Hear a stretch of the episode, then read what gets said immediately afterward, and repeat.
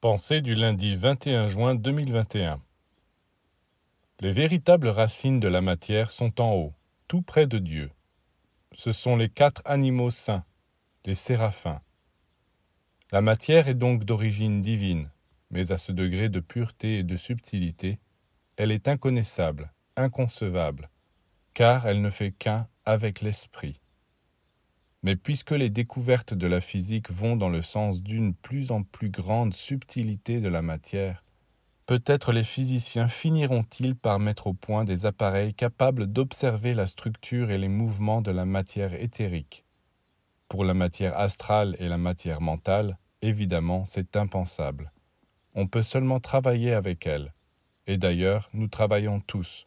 Vous travaillez tous avec ces matières, mais de façon inconsciente. Vos pensées, vos sentiments, vos états de conscience sont des processus matériels, mais tellement subtils que les projections, les déplacements de matière qu'ils produisent restent imperceptibles.